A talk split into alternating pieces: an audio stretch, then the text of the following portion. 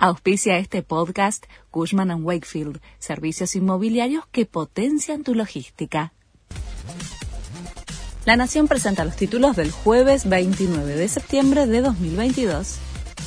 Cristina Kirchner le reclamó a Sergio Massa mayor dureza contra las empresas por la inflación. La vicepresidenta marcó por primera vez diferencias públicas con el ministro. A través de las redes sociales exigió al funcionario una política de intervención más precisa y efectiva en el sector alimentario. La exmandataria envió su mensaje luego de que el INDEC informara que poco más de la mitad de los niños en todo el país son pobres. No hubo acuerdo y sigue el conflicto con los neumáticos. La extensa reunión en el Ministerio de Trabajo entre el gremio y las empresas terminó sin resolución, pero hubo avances. Se pasó a un cuarto intermedio hasta hoy. Sergio Massa insistió que se podría abrir la importación de neumáticos. Los piqueteros mantienen el acampe frente a desarrollo social.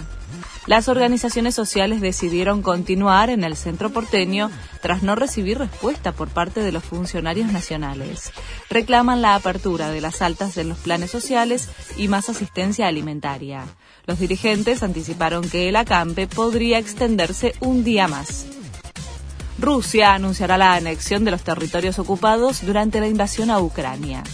Vladimir Putin va a firmar los tratados para la unión de Donetsk, Luhansk, Kherson y Zaporilla a la Federación Rusa. En esas zonas invadidas, el Kremlin impulsó referéndums que son considerados ilegales por la comunidad internacional y Ucrania. Perdió River y pasó Boca. El millonario empató 2 a 2 con Patronato, pero perdió 4 a 3 por penales y quedó eliminado en los cuartos de final de la Copa Argentina. Boca venció 3 a 2 a Quilmes en un partido demorado por disturbios y avanzó a las semifinales del torneo. Este fue el resumen de Noticias de la Nación.